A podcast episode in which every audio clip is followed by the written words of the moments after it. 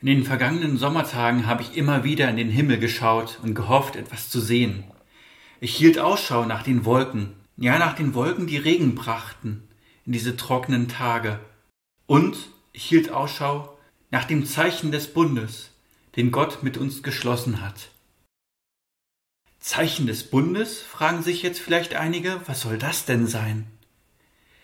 Ja, Gott hat mit uns einen Bund geschlossen, er hat uns ein Versprechen gegeben und dafür ein Zeichen in diese Welt gesetzt.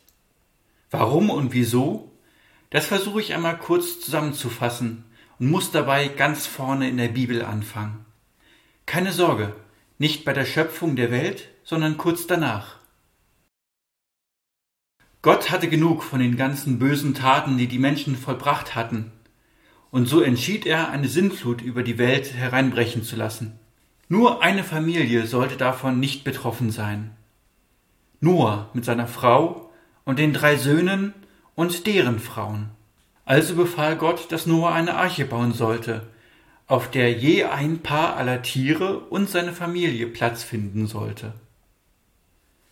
Und als Noah die Arche gebaut hatte und das letzte Tierpaar dieses große Schiff betreten hatte, begann eine große Sintflut über die ganze Welt hereinzubrechen. Vierzig Tage und vierzig Nächte regnete es, und es spülte alles von der Erde.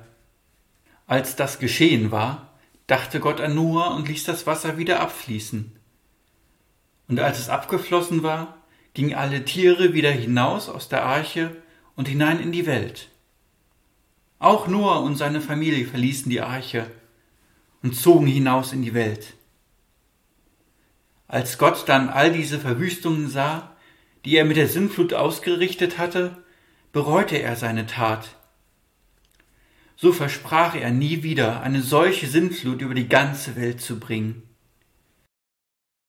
Und als Zeichen seines Versprechens setzte er einen Bogen in die Wolken, der ihn und uns Menschen immer wieder an dieses Versprechen erinnern soll. Auch heute noch können wir diesen Bogen in den Wolken sehen.